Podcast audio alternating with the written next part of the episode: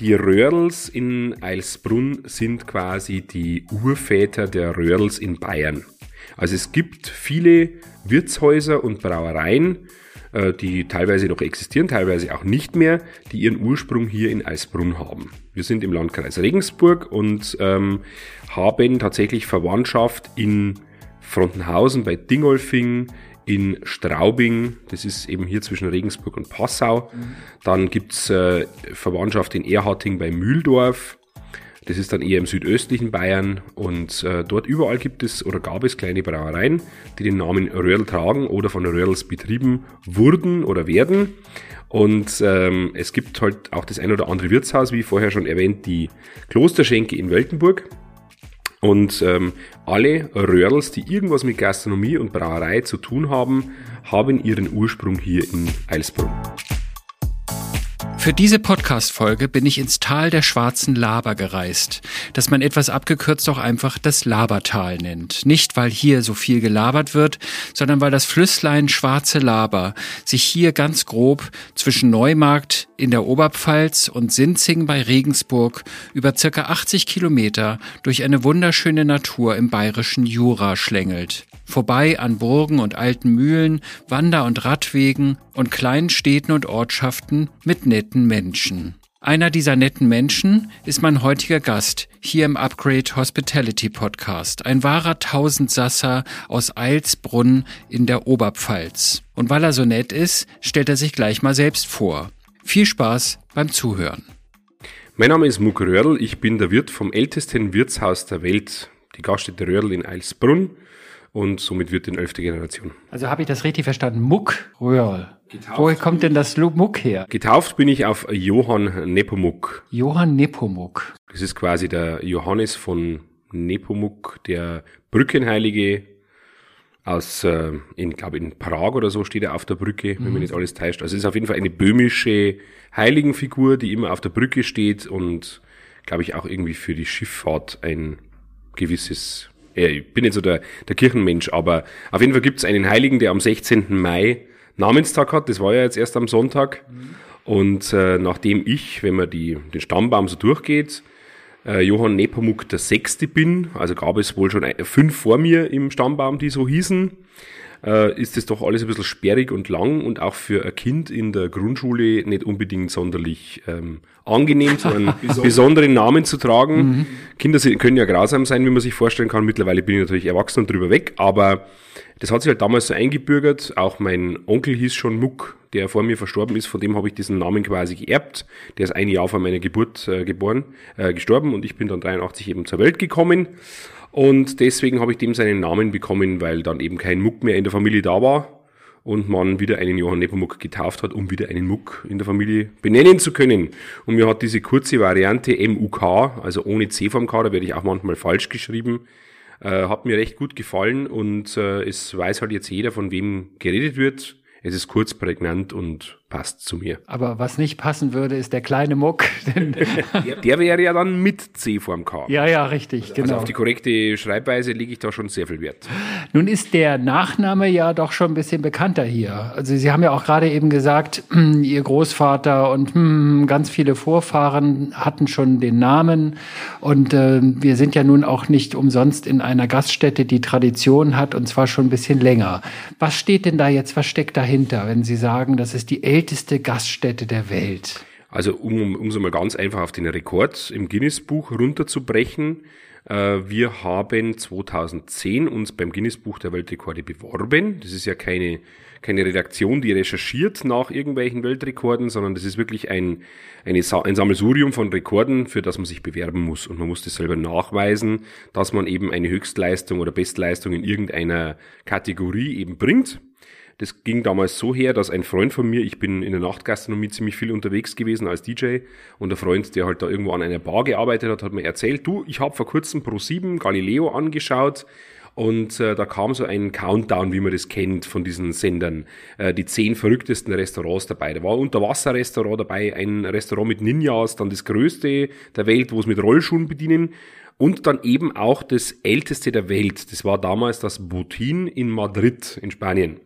Und die haben geöffnet seit 1725. Wir haben uns dann diesen Guinness-Buch-Eintrag, das kann man sich ja auf der Homepage vom Guinness-Buch anschauen, mal rausgesucht. Da haben sie eine Datenbank dafür. Und da stand eben drin äh, längste durchgehende Familiengeschichte. Und dann haben wir uns gedacht, na ja, wir sind eigentlich wesentlich älter als die. Also sollte man vielleicht mal weiter recherchieren. Mein großes Glück, meine Frau äh, hat Englisch studiert, kann, konnte also mit London äh, problemfrei korrespondieren mit der Guinness Buchzentrale und musste nicht erst irgendeinen Übersetzer dazwischen schalten. Ich hätte mit meinem Hauptschulenglisch hätte mich da etwas schwerer getan.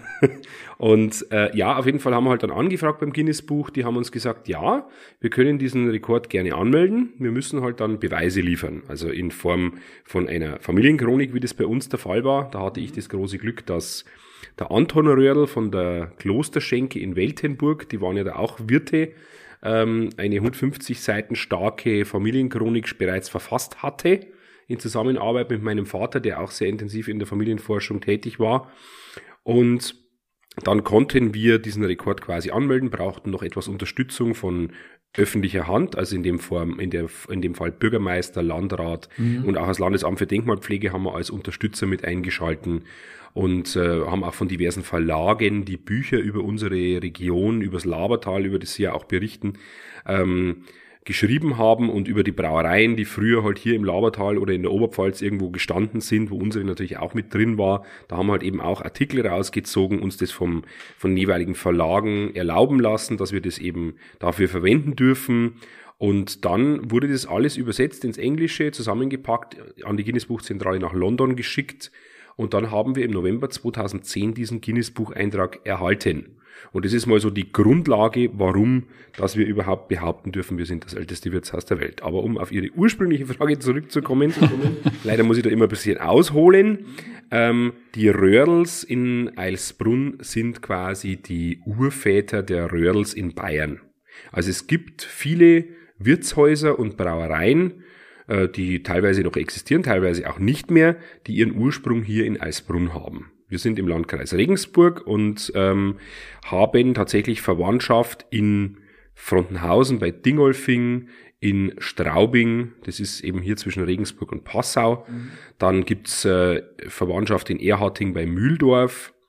Das ist dann eher im südöstlichen Bayern und äh, dort überall gibt es oder gab es kleine Brauereien, die den Namen Röhrl tragen oder von Röhrls betrieben wurden oder werden. Und ähm, es gibt halt auch das ein oder andere Wirtshaus, wie vorher schon erwähnt, die Klosterschenke in Weltenburg. Und ähm, alle Röhrls, die irgendwas mit Gastronomie und Brauerei zu tun haben, haben ihren Ursprung hier in Eilsbrunn. Und man kann das am Stammbaum recht schön nachvollziehen. Wir haben ein kleines Museum im ersten Stock. Da gibt's äh, einen Stammbaum, da sieht man die letzten äh, zehn Generationen vor mir. Also ich bin ja quasi elfte Generation und die Generationen vor mir haben immer, waren immer sehr kinderreich. Also Eisbrunn hat anscheinend einen sehr fruchtbaren Boden. und an der breitesten Stelle hatten wir tatsächlich mal 15 Kinder. Und alle 15 Kinder konnten ja hier im Betrieb nicht beschäftigt werden, mhm. sondern mussten auch ihre Wege gehen. Und der eine wurde halt, keine Ahnung, Pfarrer, der nächste Steinmetz, der übernächste Schreiner, ich weiß es nicht. Aber ähm, jeder hat natürlich irgendwo so seine Berufsgruppe sich gesucht. Und dann waren da eben auch welche dabei, die äh, sich in Gastronomie und Brauwesen irgendwo am wohlsten gefühlt haben. Und um eben dem Konkurrenzdenken aus dem Weg zu gehen, hat man halt die Örtlichkeit gewechselt. Das ist auch schon mal ziemlich schief gegangen. Aha. Das ist auch der Grund, warum wir erst seit ein paar, ein paar Jahren wieder wissen, dass wir tatsächlich mit der Klosterschenke aus Weltenburg verwandt sind, weil es da wohl mal einen, naja, geschäftlichen, ein geschäftliches Zerwürfnis gab um irgendwelche Brauereikunden und dann wurde quasi die, der Cousin oder der Bruder, der halt der Stammvater der Weltenburger war, irgendwann aus dem Stammbaum gestrichen beziehungsweise umbenannt und man hat erst zu später, also etliche Jahrzehnte oder vielleicht sogar 100 Jahre später erst festgestellt, dass das die gleiche Person sein muss. In dem einen Stammbaum war es der Servats, im anderen war es der Ignaz und man hat das irgendwie anhand der Geburts- und Sterbedaten und Orte, wo er sich aufgehalten hat, wieder herleiten können, dass das tatsächlich äh, der gleiche Stammbaum sein muss und man halt da eben nur aufgrund einer Familienfehde irgendwo den ja, missbilligt hat und dementsprechend aus dem Stammbaum irgendwie verschwinden lassen wollte. Was macht denn die Familie jetzt hier im Ort eigentlich? Also Sie haben hier den Gasthof oder Gastwirtschaft. Ja. Äh, und dann, dann gab es ja noch jemanden, der hatte eine Brauerei. Dann gibt's nebenan noch jemand, da steht auch der Name drauf, das ist das Hotel. Das war, glaube ich, früher mal die Brauerei. Richtig. Das ist ja, das ist ja ein Sammelsurium hier von Familienmitgliedern und vor allen Dingen jeder hat irgendwie was anderes. Also es war ähm, eigentlich immer so, dass äh, die Familie Landwirtschaft, Brauerei und Gastwirtschaft unter einem Hut geführt hat. Zumindestens bis zur Generation meines Großvaters. Das war übrigens auch, ein Johann Nepomuk und der war äh, auch sehr umtriebig, hat sehr viel, ähm, war einer der, der größte Arbeitgeber im Ort und in der Region und ähm, hat hier wirklich viel geleistet und eben Brauerei, Landwirtschaft und Gastwirtschaft in Personalunion von sich selbst betrieben, wie auch immer, dass man das bezeichnen will. Auf jeden Fall wurde das dann meinem Vater, der dann relativ früh seinen Vater verloren hat, ähm, zu viel. Der hat gesagt, das schafft er nicht, dass er die Gastwirtschaft und die Landwirtschaft betreibt. Vor allem er ist eher der, der Eigenbrödler, derjenige, der gerne in den Wald geht, der gern auf dem Feld draußen ist, der gern seine Ruhe hat und nicht so der Partyprinz wie ich jetzt. Also man muss ja, um, um Wirt sein zu können, um das sein zu wollen, muss man ja gerne unter Menschen gehen und gerne mit Menschen sprechen. Und mein Vater spricht zwar schon gerne mit Menschen, aber am liebsten halt mit Menschen, die er schon kennt. Mittlerweile hat sich das auch ein bisschen zum Besseren gewandt. Seitdem er Führungen in unserem Museum macht, ist er eigentlich wirklich zu einem Menschenfreund geworden, vor allem gegenüber Menschen, die sich für unsere Geschichte interessieren. Aber das wäre ein anderes Thema. Das eigentliche Thema ist das, dass meinem Vater wurde es damals zu viel. Der hat gesagt, er würde gerne die Landwirtschaft alleine weitermachen. Die Brauerei wurde damals geschlossen. Da gab es damals wirtschaftliche Überlegungen, dass eben nur noch die Großbrauereien überleben. Das war so die Lehrmeinung in den Brauerschulen, ja. die sein Bruder, der ja eben mein Namensgeber ist, der 82 verstorben ist, äh, mitbekommen hat in der Brauschule oder im, in, als er dann in Weinstefan oder in Dömens eben Brauwesen studiert hat, wurde quasi gesagt, nur noch die ganz großen Industriebrauereien können überleben, die kleinen Dorfbrauereien nicht mehr. Und deswegen haben sie sich damals dazu entschieden, nicht mehr zu investieren, sondern die Brauerei zu schließen. Und dann ist die eben von 1971 bis ins Jahr 2017 brach gelegen und da sind teilweise sind da aus dem Bach schon Bäume rausgewachsen. Also war wirklich ein ganz fürchterliches äh, Gebäude, das hier ein Schandfleck im Ort war. Und mein Bruder, der der Landwirt jetzt geworden ist, hat das wieder zu altem Glanze zurückgeführt. Also um es nochmal kurz zusammenzufassen, ähm, mein Großvater hat Landwirtschaft, Brauerei und Gastwirtschaft alleine geführt, natürlich mit vielen Mitarbeitern. Mein Vater hat die Landwirtschaft betrieben, die das Sudhaus, die Brauerei geschlossen und seine Schwester, also er hat das Wirtshaus an seine Schwester weiter verpachtet. Die hat das dann eben von 71 mit ihrem Mann zusammen bis 2006 geführt. Das habe dann ich übernommen und es ist in der jetzigen Generation wieder so. Der Bruder ist quasi der Eigentümer, der das die Landwirtschaft betreibt und dem einfach die Gebäudlichkeiten, die Grundstücke gehören. Ich bin sein Pächter und betreibe mit meiner Frau zusammen und unseren tollen Mitarbeitern dieses wunderschöne Wirtshaus und seine Frau ähm, ist quasi seine Hotelchefin, die sich um die übernachtenden und frühstückenden Gäste kümmert und wir kümmern uns quasi in unserem Wirtshaus dann um die kulinarische Bewirtung derselbigen. Das war ein gutes Stichwort. Wenn man jetzt hierher kommt, man war hier noch nie. Ich meine, wir sind hier im Labertal. Selbst das ist ja nicht überall bekannt. Ähm, wie, wie sieht denn das aus, wenn man zu Ihnen kommt? Was erwartet den Besucher, den Gast bei Ihnen im Gast, in der Gastwirtschaft? Sie haben ja nicht nur diesen einen Raum, in dem wir hier sitzen, mit getäfelten Wänden, sondern Sie haben ja ich weiß nicht, äh, reichen zwei Hände, um die einzelnen Räume aufzuzählen? Zehn Räume sind es doch bestimmt, oder?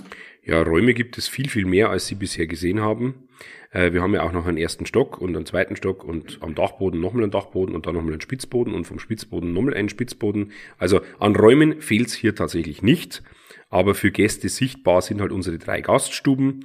Die sind tatsächlich relativ traditionell gehalten. Das Mobiliar ist aus den 20er Jahren, also aus den 1920er. Wir sind ja jetzt schon wieder in den 20ern.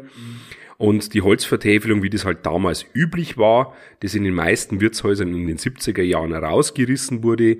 Also bei uns wurde nicht äh, tot saniert, wie man damals gesagt hat sondern da wollte die alte, der alte Stil behalten und wir gehen sogar so weit, dass wir teilweise die, den Rest des Hauses wieder zurück renovieren in die 20er Jahre. Mhm. Ähm, und zwar gab es beispielsweise am Eingang gab es eine ganz hässliche ähm, Tür, so mit so Verbundglas aus die 70er, 80er Jahre und die war schon kaputt und einfach optisch wirklich nicht sehenswert. Und da haben wir eine Tür von 1902 wieder eingebaut. Die haben wir sanieren lassen mit so bunten Scheiben, die dann eben, wenn die Sonne reinscheint durch die Tür, dann eben das äh, wie bei, schon fast wie bei einer Kirche, einfach schön dieses Licht da durchscheint durch diese bunten Gläser. Und das ist einfach eine historische Tür, die ist von 1902, äh, ist aus einem Gebäude oder Gebäudeteil, unserem Saal, der denkmalgeschützt ist. Und das hat mein Vater irgendwo ausgegraben, das Ding. Wir haben das restaurieren lassen und wieder eingebaut von einem Schreiner. Und es schaut wirklich ganz, ganz toll aus. Und dieser Stil gefällt uns besonders gut. Ähm, und auch die Patina am Boden und der Holzboden vor allem, das ist kein, kein kalter, unsympathischer Fliesenboden, sondern ein richtig schöner äh, Eichendielenparkett der natürlich auch schon seine Abnutzungsstellen hat, genauso wie die ein oder andere Treppenstufe im Gastzimmer. Aber das gehört einfach zu dem Charme dazu und man fühlt sich eigentlich sofort wohl hier. Sind Sie eigentlich von Haus aus gelernter Koch oder, oder was? Also es gibt ja immer diesen blöden Spruch, wer nichts wird, wird, wird. Äh, das kann ich mir bei Ihnen jetzt gerade nicht vorstellen. Sie sind ja so ein bisschen den, also wenn man Sie jetzt im Radio hört, aber nicht sieht, muss man sich vorstellen, da sitzt einer, der ist groß und stämmig, gut genährt, äh, ein Lächeln auf dem Gesicht die ganze Zeit. Man könnte auch sagen, Schalk im Nacken. Äh, und äh, aber so ein Tausendsasser. Also sie haben ja auch DJ gemacht auf dem Dorfbums, wie man so schön sagt. Also hier unterwegs gewesen und äh, was, wie sind Sie denn eigentlich hier dazu gekommen, hier der Wirt zu werden? Ja, also in erster Linie war ich als Kind schon immer hier. Also ich bin, wenn man sich das so bildlich vorstellen will, bereits mit der Windel durchs Haus gelaufen oder mit dem Bobbycar zwischen den Füßen der Bedienungen durchgefetzt und äh, habe die Gäste bei Laune gehalten und äh, unsere Mitarbeiter geärgert, indem ich, keine Ahnung, hier Waschpulver durchs Haus verstreut habe oder was auch immer.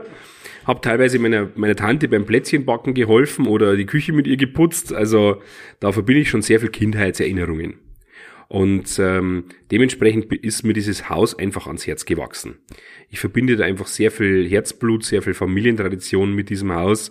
Und es war irgendwie klar, mein Bruder wird die Landwirtschaft machen, der hat da einfach mehr Energie äh, für das Thema Natur, für das Thema Wald und Wiese und äh, eben Felder und landwirtschaftliche Maschinen. Auch sein handwerkliches Geschick ist ganz eindeutig besser als meines. Ich habe komplett zwei linke Hände. Und äh, dann war irgendwie klar, ähm, dass er der Landwirt wird und dann konnte ich mir mehr oder weniger aussuchen, ob ich mir jetzt selber einen Job suche oder mich an dieses Wirtshaus ranwage. Meine zwei Schwestern haben sich nicht recht hervorgetan beim Thema Wirtshaus, obwohl meine große Schwester sogar Hotelfach gelernt hätte, aber eben auch eher der introvertierte Mensch ist, der gerne äh, im Büro sitzt und mit Zahlen jongliert. Also die hat sich, die hat sich eher für BWL entschieden und ist jetzt Bilanzbuchhalterin in einem großen Unternehmen mhm.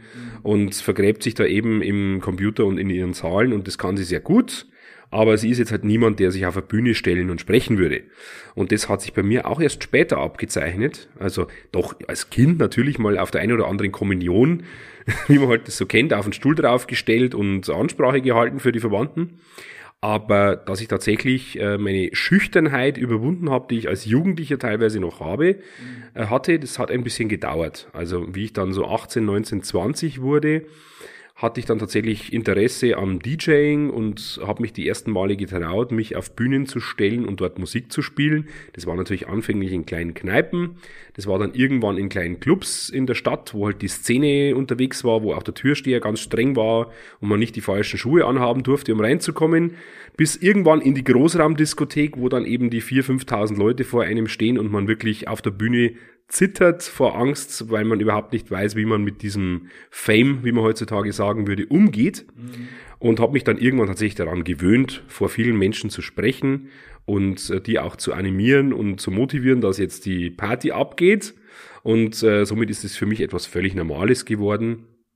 Und dann habe ich noch eine Ausbildung nach meiner Kochausbildung. Das war ja Ihre eigentliche Frage.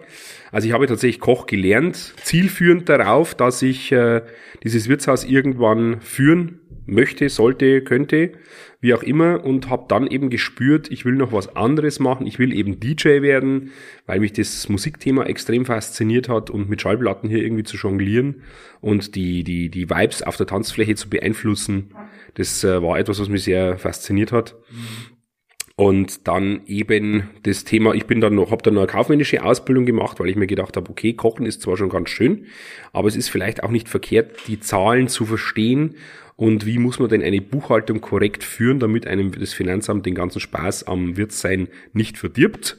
Deshalb habe ich bei einem großen Elektrohändler hier in einem Einkaufszentrum noch eine Einzelhandelsausbildung gemacht und habe Fernseher verkauft und das komischerweise auch recht erfolgreich. Und da in dieser Kombination der Einzelhändler, der Fernseher verkauft und der DJ, der auf der Bühne steht, da kam dann langsam so dieses Entertainer-Gehen raus und äh, habe mich da ein bisschen gefunden in diesem Thema und bin deshalb jetzt auch nicht unbedingt äh, mehr der erfolgreichste Koch, weil ich einfach ein bisschen eine andere Karriere eingeschlagen habe. Ich habe aber gehört, auch wenn Sie jetzt nicht mehr der erfolgreichste Koch sind, ab und an stehen Sie ja schon noch in der Küche. Was kann man denn, oder ich habe gehört, hier gibt's verdammt gutes Essen und zwar so richtig traditionell, wie man das auf dem Dorf in Bayern so gerne isst. Was kann man denn bei Ihnen essen? Was sind so die Schmankerl oder was geht am meisten, was geht am besten, was wird am meisten nachgefragt?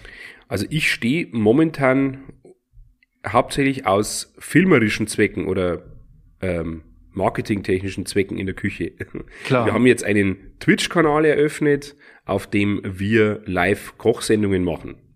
Ansonsten überlasse ich meine Küche gerne meinen gelernten Köchen. Da habe ich mittlerweile sechs an der Zahl, auch einen Haufen Auszubildende und die können das tatsächlich einfach besser als ich, weil die das 40 Stunden die Woche machen und halt tatsächlich aus voller Überzeugung und Passion kochen. Ich koche hauptsächlich, wie gesagt, für unsere Sendung äh, oder halt für meine Familie. Ansonsten bin ich hier tatsächlich eher der Netzwerker und der Marketing-Heini. Also ich kümmere mich viel um Social Media Marketing.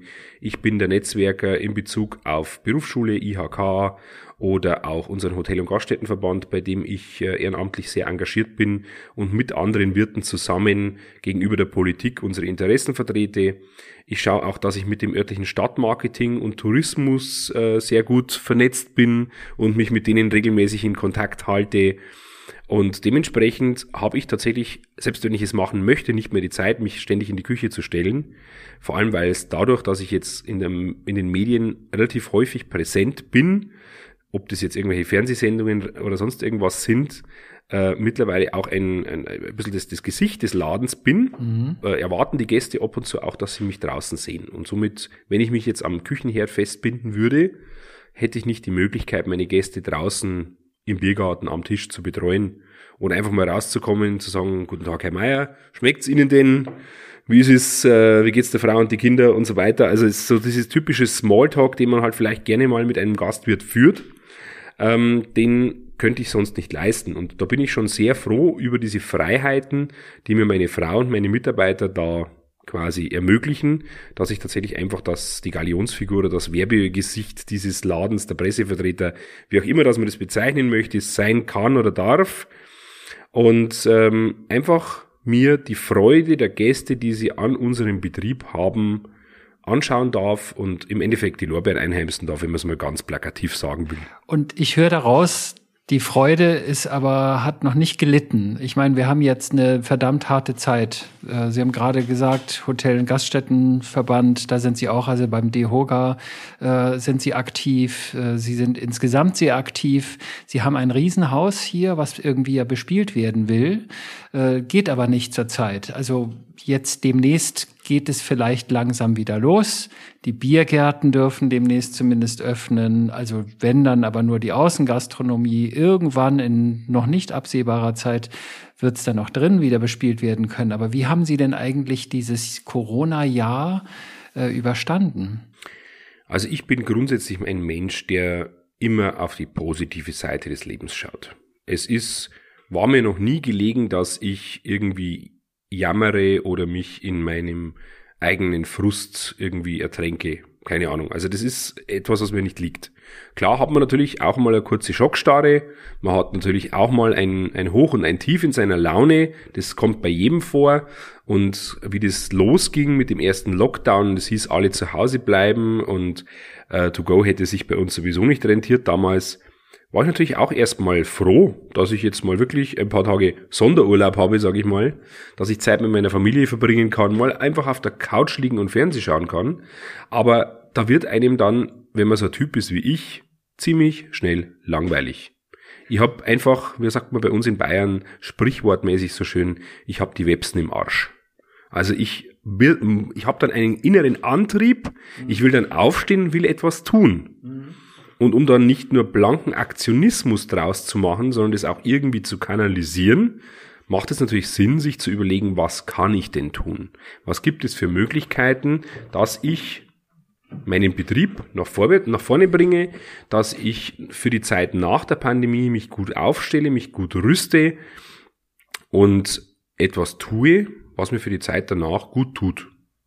Und es war im ersten Lockdown ein Projekt, das mir besonders viel Spaß gemacht hat, weil ich seit Jahren mich intensiver mit Fotografie beschäftige, noch weit vom Profi weg bin, aber auf jeden Fall ein sehr ambitionierter Hobbyfotograf, der sich halt auch mit Blitzen und Reflektoren und solchen Dingen und Spiegelreflex und Funkauslöser beschäftigt und habe dann einfach ein großes Food-Fotoprojekt gestartet. Wir haben unseren Saal, Sie haben den ja gerade gesehen, der hat Platz für über 200 Gäste.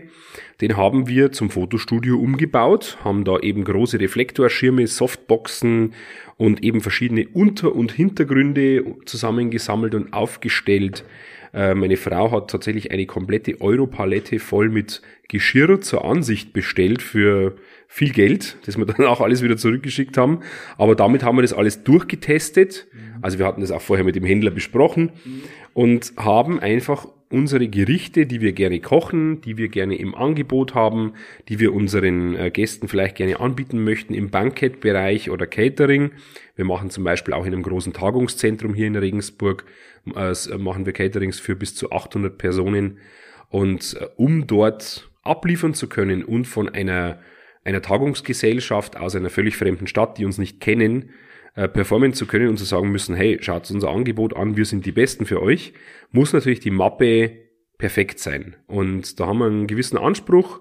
Wir haben eine Grafikerin im Haus, die eigentlich bei uns bedient und die hat das Setzen übernommen in dieser Mappe. Meine Frau ist in, äh, im Texten sehr gut. Ich kann eben gut fotografieren. Meine Köche können gut kochen. Meine Frau hat auch ein, ein gutes Auge für äh, für Kunst, sage ich mal, also so Dinge wie goldener Schnitt oder Farbharmonien, wo ich jetzt ein bisschen schwächer auf der Brust bin. Ich bin eher der Techniker, kenne mich halt damit ISO und Blende und Zeit und Blitzwerten aus und weiß, welche Rädchen man im Lightroom oder Photoshop drehen muss, damit es danach noch was aussieht. Und in dieser Teamleistung haben wir da wirklich sensationell gute Food-Fotos hinbekommen und haben die dann eben am Schluss in eine neue Bankett-Mappe vereint. Und jetzt glaube ich, kann ich behaupten, dass wir die schönste Bankett-Mappe haben, die man in Regensburg in diesem äh, Tagungszentrum bekommen kann. Und da steckt auf jeden Fall, auch wenn es bloß Briefmarken, große Bilder sind, sehr viel Mühe drin, sehr viel Liebe drin und das ist das, was eigentlich unsere äh, zukünftigen Kunden da spüren sollten. Und ähnlich war es dann auch im zweiten Lockdown. Wir sind ja relativ schnell wieder da reingerutscht Anfang Oktober kann ich mich erinnern, dass der Herr Söder noch gesagt hat, die, die Zahlen sind viel zu schnell, viel zu hoch. Aber irgendwie war da kein Lockdown in, am Horizont. Und dann hieß es irgendwann, ja, jetzt müssen wir vielleicht mal kurz die Backen zusammenkneifen, mhm. weil, dass wir dann Weihnachten wieder alle zusammensitzen können. Und ich bin mir jetzt gerade im Moment gar nicht so sicher, sind wir jetzt in der Bundesnotbremse oder sind wir noch im zweiten Lockdown Light? Der dafür ist, damit wir Weihnachten wieder aufsperren können. Also ich habe tatsächlich etwas den Überblick verloren. Aber die Zeit, man sieht es vielleicht auch an meinem Bartwuchs, der ist jetzt tatsächlich, ich schätze mal, acht, Zentimeter mittlerweile lang. Den habe ich nämlich damals mir vorgenommen, Ende Oktober, da war der Bart so drei Millimeter lang, also so drei Tage Bart, wie ich ihn immer trage, weil das eben die pflegeleichteste Länge für mich ist, äh, habe ich beschlossen, der wird erst abrasiert, wenn wir wieder aufsperren. Jetzt ist es aktuell so, wir werden am, wenn ich das per Datum benennen darf, am Samstag, den 22. Mai, werden wir wieder aufsperren. Und dementsprechend wird diese Woche der Bad abkommen. Aber das ist dann außen, hier der Biergarten. Genau, die Außengastronomie darf wieder öffnen. Wir sind seit ein paar Tagen unter dieser magischen 100, 100er Inzidenz und müssen dementsprechend Impfstatus, Genesenstatus oder Schnelltest kontrollieren. Wir bauen sogar ein eigenes Schnelltestzentrum vor der Tür auf. Also wie Sie sich, äh, wie man so durch die Bank hört, äh, sind wir da sehr, sehr aktiv und äh, kümmern uns darum, dass das alles irgendwie funktioniert. Ähm, ich bin jetzt, glaube ich, ein bisschen falsch abgebogen in der Erzählung. Wenn ich da nochmal einhaken darf. Also wir hatten eben die Geschichte mit, mit den Fotos, mit der Fotografie im ersten Lockdown, im zweiten Lockdown habt ihr euch ja noch was anderes einfallen lassen. Also ich habe gesehen, ich durfte ja vorhin mal in die Küche gucken und da sieht man in allererster Linie momentan Filmequipment. Ja. Was hat es damit denn auf sich? Wir haben tatsächlich beschlossen, einen Twitch-Kanal zu eröffnen. Also die Idee im zweiten Lockdown war ja erstmal wieder, oh je, was tun wir jetzt? Mhm. To-Go-Geschäft am Land in einem Dorf mit 1100, 1200 Einwohnern äh, mit einer Entfernung von 12 Kilometer zu Regensburg, wo keiner sich Essen abholen wird, weil es ansonsten kalt wird, bis man heimkommt. Lohnt sich nicht wirklich, Lieferdienst auch nicht, dementsprechend aus unserem Kerngeschäft irgendwas rauszuholen, war jetzt wohl eher nicht so das Thema. Und dann haben wir eben ein bisschen überlegt, ich habe ein bisschen rumtelefoniert und bin durch Freunde aus der Nachtgastronomie, DJ-Kollegen, die ich halt eben auch schon seit 15, 20 Jahren kenne, auf die Idee gebracht worden, probier's doch mal bei Twitch. Und Twitch war eben eine Plattform, die ich bis zu diesem Zeitpunkt so gut wie nicht kannte. Ich wusste, dass man da früher irgendwie, also dass das 2013, glaube ich, ist das so aufgekommen. Mittlerweile gehört das ja zu Amazon. Äh, eigentlich mittlerweile eine große Plattform, dass man da Spiele gestreamt hat. Also dass Gamer ihre Ego-Shooter oder ihre Strategiespiele genau. mit Greenscreen kommentiert und gespielt haben und hatte das überhaupt nicht am Schirm, dass das für mich in irgendeiner Form und Weise oder Art und Weise interessant sein könnte. Wurde aber dann von meinen Freunden darüber aufgeklärt, dass viele Künstler, die irgendwas bemalen, die irgendwas basteln, die irgendwas äh, erschaffen, sage ich mal, oder Köche in ihren Privatküchen oder, oder, oder, oder. Auch Talkshows und Podcasts und solche Dinge dort entstehen. Ähm, es gibt sogar einen Radiomoderator aus Hamburg, der dort seine eigene Sendung hat, ähm, der eine Call-In-Show wie früher der Domian macht. Also das ist wirklich ein sehr großer, kreativer Spielplatz geworden, wo sich jeder irgendwie tummeln kann, der Live-Content produzieren will. Und wir haben das einfach mal ausprobiert und für uns festgestellt. Also ihr macht Live-Cooking. Wir machen Live-Kochsendungen und eine Talkshow mache ich in der Woche. Talkshow auch. Nachdem ich mich ja gerne unterhalte, gerne rede und durch meine Netzwerkerei, durch den Hotel- und Gaststättenverband und andere Möglichkeiten sehr, sehr viele Leute bayernweit kenne, die irgendwas mit der Gastronomie zu tun haben, habe ich quasi ein Corona-konformes Videobierformat gegründet. Also das Ganze ist quasi unter dem Titel äh, auf ein Bier mit. Und dann bin halt ich der eine Sprecher und der andere irgendein Wirt, Hotelier, ich hatte auch schon einen Barista oder einen Schnapsbrenner und Edelbrandsommelier im Gespräch, auch schon einen DJ-Kollegen, einen Barmann, der mal irgendwas über den James Bond Drink geschüttelt und gerührt erklärt hat. Also da ist wirklich. Äh, die kommen dann auch hierher oder, Nein, oder werden per, die äh, remote reingeholt? Das machen wir per Videokonferenz. Also die, äh, die anderen Kollegen aus ganz Bayern, das war ja damals das Thema. Wir haben Ausgangsbeschränkungen, wir haben ähm, wir haben Abstandsregeln, wir haben Haushaltsbeschränkungen, also wie viele Haushalte sich treffen dürfen. Und um das eben Corona-konform zu gestalten, habe ich denen einfach einen Videokonferenzlink geschickt und wir senden dann gemeinsam quasi über diese Plattform. Und dazu braucht man halt ein bisschen Equipment. Man braucht eine Kamera, die nicht nach 20 Minuten überhitzt, wie das am Anfang mit meiner Spiegelreflex der Fall war, die am Herd dann nur noch irgendwann ein rotes Temperatursymbol angezeigt hat. Wir haben dann auch gelernt, die eine oder andere Kamera sollte man vielleicht mit dem Ventilator anblasen, damit sie eben nicht überhitzt über dem Herd, wie unsere GoPros, die wir uns dann noch angeschafft haben. Und äh, dann haben wir jetzt eben eine Systemkamera fürs, äh, fürs Hauptbild, für die totale äh, und eben zwei Detailkameras, äh, GoPros besorgt und ein kleines Videomischpult, dass wir halt eben schnell umschalten können von der einen auf die andere Kamera in der Ansicht und mussten uns natürlich in diese Twitch-Welt, die doch sehr, sehr eigen ist, erst reinfinden. Da wird auch eine andere Sprache gesprochen. Das ist ähm, sehr viel Fachjargon oder halt einfach so, wie nennt man das? Ich würde es schon fast ganz platt als Jugendsprache bezeichnen, mhm. die man als ähm, konservativer Wirt Ende 30 tatsächlich äh, nicht mehr so leicht versteht.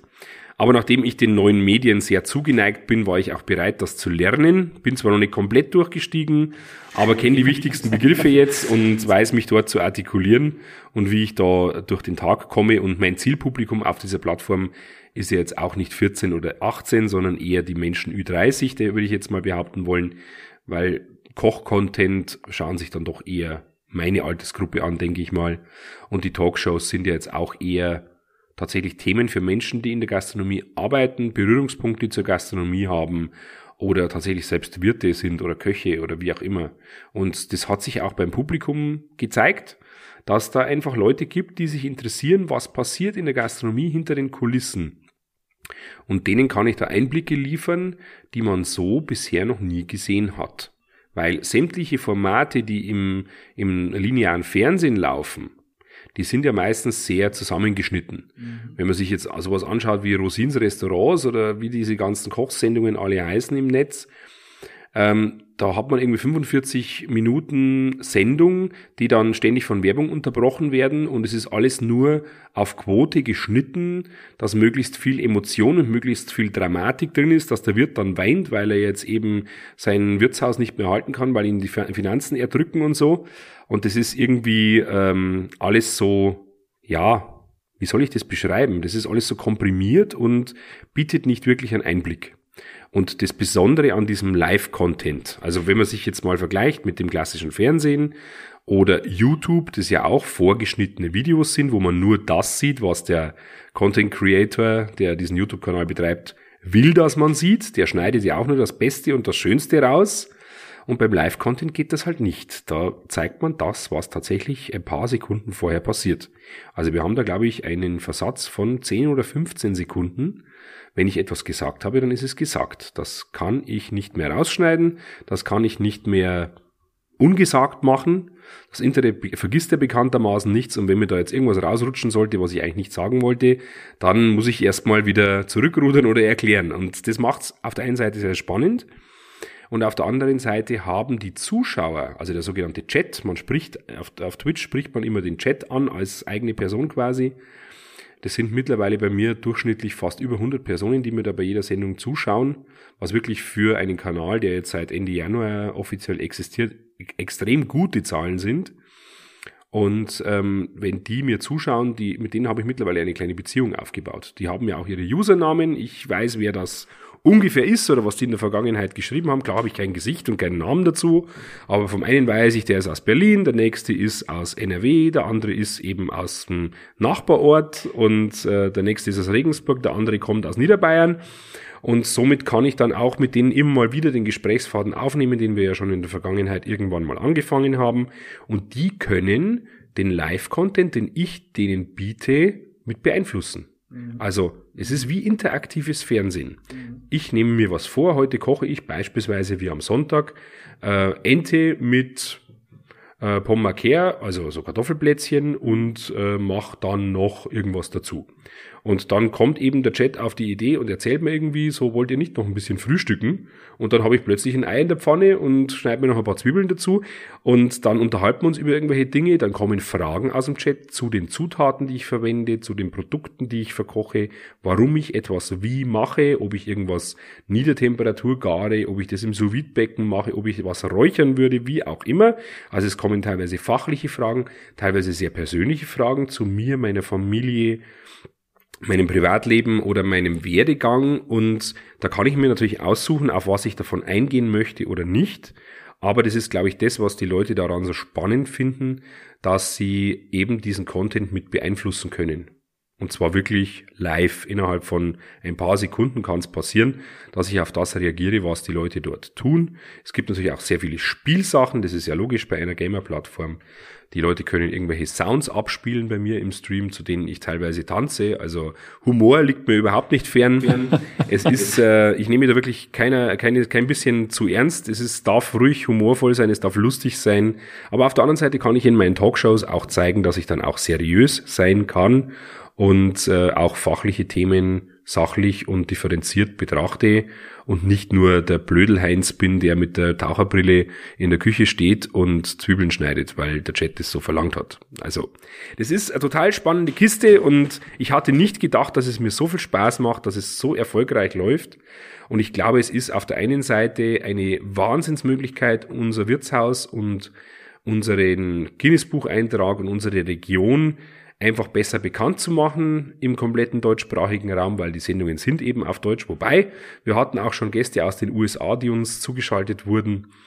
Und es ist einfach eine total verrückte, bunte, Kinderfasching-artige Welt, die man aber wirklich äh, nutzen kann für gutes Marketing. Und ich freue mich, dass wir diesen Schritt getan haben. Und ohne den zweiten Lockdown wäre ich wahrscheinlich nicht auf die Idee gekommen, damit anzufangen. Man muss die Chancen nutzen in diesem, in so einer Krise. Und das ist, das ist eine ganz tolle, und da ist, ist man ja auch wieder beim Stichwort, äh, äh, sich Regen bringt Segen zum Beispiel oder äh, man muss einfach äh, die Digitalisierung auf eine ganz besondere Art und Weise in diesem Fall umsetzen. Äh, Nochmal ein, ein letztes Wort jetzt dazu. Äh, jetzt habe ich gehört, da wird ganz viel in der Küche gemacht. Ich weiß immer noch nicht, was steht denn bei euch auf der Karte jetzt eigentlich? Was habt ihr denn? Äh, ist das mehr Fisch? Ist das mehr Fleisch? Äh, Getränke muss ich sicher nicht groß rätseln. Das ist in erster Linie Bier sicherlich. Das Röhrbier äh, oder anderes. Ich weiß nicht, was man hier trinkt. Erzähl doch mal noch mal ganz kurz, was kommt bei euch auf den Teller und was kommt in den Humpen? Habe ich vorher gut umschifft, das stimmt. Eines wollte ich noch ganz kurz zum, zu dem Thema sagen. Sie haben gerade einen Spruch gebracht, den ich noch nicht kenne, aber mein Leitspruch zu dem Thema, äh, wie motiviert man sich im Lockdown, wie motiviert man sich in einer Krise, mhm. Krise nutzen und so, wenn man sich das Wetter draußen anschaut. Es regnet jetzt. Was bringt es mir, wenn ich mich jetzt betrübe und sage, äh, blödes Wetter? Ich nehme da gern den Karl Valentin ganz wörtlich, der sagt, ich freue mich, wenn es regnet, denn wenn ich mich nicht freue, regnet es ja trotzdem. genau. Und ähm, deswegen freue ich mich lieber mhm. und erzähle dann auch gerne von unserer Küche. Also grundsätzlich gibt es bei uns natürlich bayerische Wirtshausküche. Das ist typischerweise natürlich recht fleischlastig, kann aber auch mal ein vegetarisches Gericht sein, kann ein Kartoffelgericht sein. Kartoffeln sind in der Oberpfalz wirklich sehr beliebt. Und ähm, wir haben natürlich einen sensationellen Schweinebraten, ein wunderbares Schnitzel. Bei uns gibt es eine ganz spezielle Version. Wir haben ein sogenanntes Brezenschnitzel, das eben aus Laugenbrezeln, aus diesen getrockneten äh, Semmelbröseln, also Brezenbröseln in dem Fall gemacht wird, das wir auch mit einer Meerrettich-Senfmarinade einschmieren. Das ist wirklich sensationell gern gegessen hier. Oder auch ein Gericht, das der äh, Napoleon mitgebracht hat, ein Bœuf Lamotte. Ist ein Klassiker des Hauses Ansonsten gibt's natürlich auch ab und zu Fischgerichte, wobei man da natürlich schon schauen muss, dass der Tag dafür passt, weil es immer schade ist, wenn man frischen Fisch auf der Karte hat und der sich dann nicht verkauft. Wir haben manchmal 20 Portionen und es werden nur fünf verkauft, dann haben wir ein anderes Mal nur fünf Portionen und wir könnten 30 verkaufen. Das heißt, wir sind halt leider sehr, sehr wetterabhängig und müssen dementsprechend unsere kulinarische Ausrichtung auch ein bisschen der ja, Langlebigkeit der Lebensmittel ausrichten, also anhand der Langlebigkeit der Lebensmittel ausrichten. Beispiel jetzt bei der Wiedereröffnung, die wir ja für dieses Wochenende geplant haben, ähm, ist es so, dass wir beispielsweise keinen Salat auf der Karte haben werden. Weil wir ja nicht wissen, rutschen wir wieder über die 100 und schmeißen dann 10 Kisten Kopfsalat weg, mhm. weil er eben verderblich ist oder äh, bleiben wir unter 100 und ähm, ich habe dann nicht genug da, weil das Wetter super schön ist. Das heißt, wir fahren jetzt am Anfang ein bewusst sehr, sehr reduziertes Angebot, aber es wird trotzdem unserer Tradition entsprechend frische, traditionell hergestellte Ware sein, die wir in der Region einkaufen, die wir selbst und frisch zubereiten. Also bei uns gibt es keine Geschmacksverstärker oder irgendwelche Zusatzstoffe oder Päckchenprodukte, die man, keine Ahnung, fertig Convenience-Produkte und so. Ja, Convenience ist ein Wort, das ich in dem Zusammenhang gar nicht verwenden würde, weil wir sogar unser eigenes Convenience herstellen. Mhm. Und zwar sieht es folgendermaßen aus. Wir haben einen Schockfroster im Haus mhm. und einen Schockkühler und können mit dem äh, beispielsweise den Apfelstrudel, den meine Mama macht, den, das hat sie jetzt zum Beispiel auch auf unserem Twitch-Kanal am Samstag gezeigt, wie das geht. Da habe ich sie auch schon mit in die Kochsendung mit eingebunden. Und da macht sie mit mir zusammen den Teig, lässt den ruhen, zieht den mit der Hand aus, dass er so dünn wird, dass man die Zeitung drunter lesen kann. Und dann tut sie selbst geschälte Äpfel und selbst geschnittene Äpfel, die teilweise aus ihrem eigenen Garten kommen, wenn genug da sind. Und schneidet die in diesen Apfelstrudel hinein, rollt den selber, bäckt den selber und den können wir portionieren, in Frischhaltefolie einpacken, schockfrosten und in unsere großes Tiefkühllager einlagern. Und wenn wir den dann wieder auftauen und ähm, mit ein bisschen Puderzucker bestreuen und mit, mhm. äh, mit einem Bunsenbrenner abflemmen, der schmeckt wie frisch aus dem Rohr. Das ist wirklich sensationell, was man da herausholen kann. Dasselbe ist mit Suppen oder Soßen oder Soßen äh, oder so Suppeneinlagen. Solche Dinge kann man gut vorbereiten, die lassen sich gut einfrieren und die Qualität leidet 0,0. Setzt natürlich voraus, dass man eine sehr gute Technik hat. Das in der Gastronomie ja für großes Geld zu kaufen ist, aber möglich ist und dementsprechend haben wir unsere eigene Würzung, unsere eigenen regionalen Produkte. Wir wissen, was drinsteckt. Dementsprechend können wir auch mit etwas Vorlauf auf äh, Allergikerküche reagieren oder wenn wir halt eben spezielle Ernährungsformen abzudecken haben, äh, machen wir jetzt keine große Werbung damit, weil es natürlich sehr viel Umstand für uns ist, aber wenn da bei Veranstaltungen oder bei irgendwelchen Familientreffen eine Besonderheit so abzudecken ist, dann können wir das schon umsetzen. Vorausgesetzt, der Gast lässt uns die Chance des Vorlaufs. Aber wir haben jetzt eben nicht das Problem, dass wir erst auf der Verpackung lesen müssen, was drin ist, sondern wir wissen das tatsächlich, weil wir alles selber zubereiten und handwerklich herstellen. Mir läuft gerade das Wasser im Mund zusammen. Herr Röll, ich bedanke mich ganz herzlich für das nette Gespräch. Ist dann doch noch länger geworden, als ich eigentlich dachte. Jetzt weiß ich, woher das Lava, das Lavatal den Namen hat. Ich könnte noch so viel mehr erzählen. Das glaube ich, das machen wir ein andermal. Ich komme garantiert wieder. Da freue ich, ich mich drüber. Ich wünsche Ihnen alles, alles Gute, dass es jetzt wirklich bald richtig losgeht. Also Rabotti, Rabotti, am Wochenende geht's ja zumindest in der Außengastronomie los. Dass es dann auch dabei bleibt, dass die Inzidenzwerte weiter runtergehen und dass man recht bald auch hier drin wieder in der gemütlichen Stube sitzen kann und mal so richtig schön deftig hier mit Freunden, Familie, sonst wie essen und feiern kann. Wunderbar. Dann sage ich vielen Dank für Ihren Besuch, hat mich sehr gefreut. Sehr gerne. Und eine gute weitere Tour durchs Labertal wünsche ich. Werde ich bestimmt haben. Vielen Dank. Danke, danke. Übrigens hat der Biergarten der Gaststätte Röhrl in Eilsbrunn ganz aktuell seit Pfingsten wieder geöffnet. Ein Besuch lohnt sich, absolut. Ich freue mich schon auf die kommende Podcast-Folge, denn dann startet meine kleine Labertal-Trilogie, in der ich wieder mit netten Menschen aus der Region sprechen werde. In der ersten Folge zum Beispiel mit einer bezaubernden Försterin und der netten Juniorchefin eines urigen Landgasthofs mit Pension.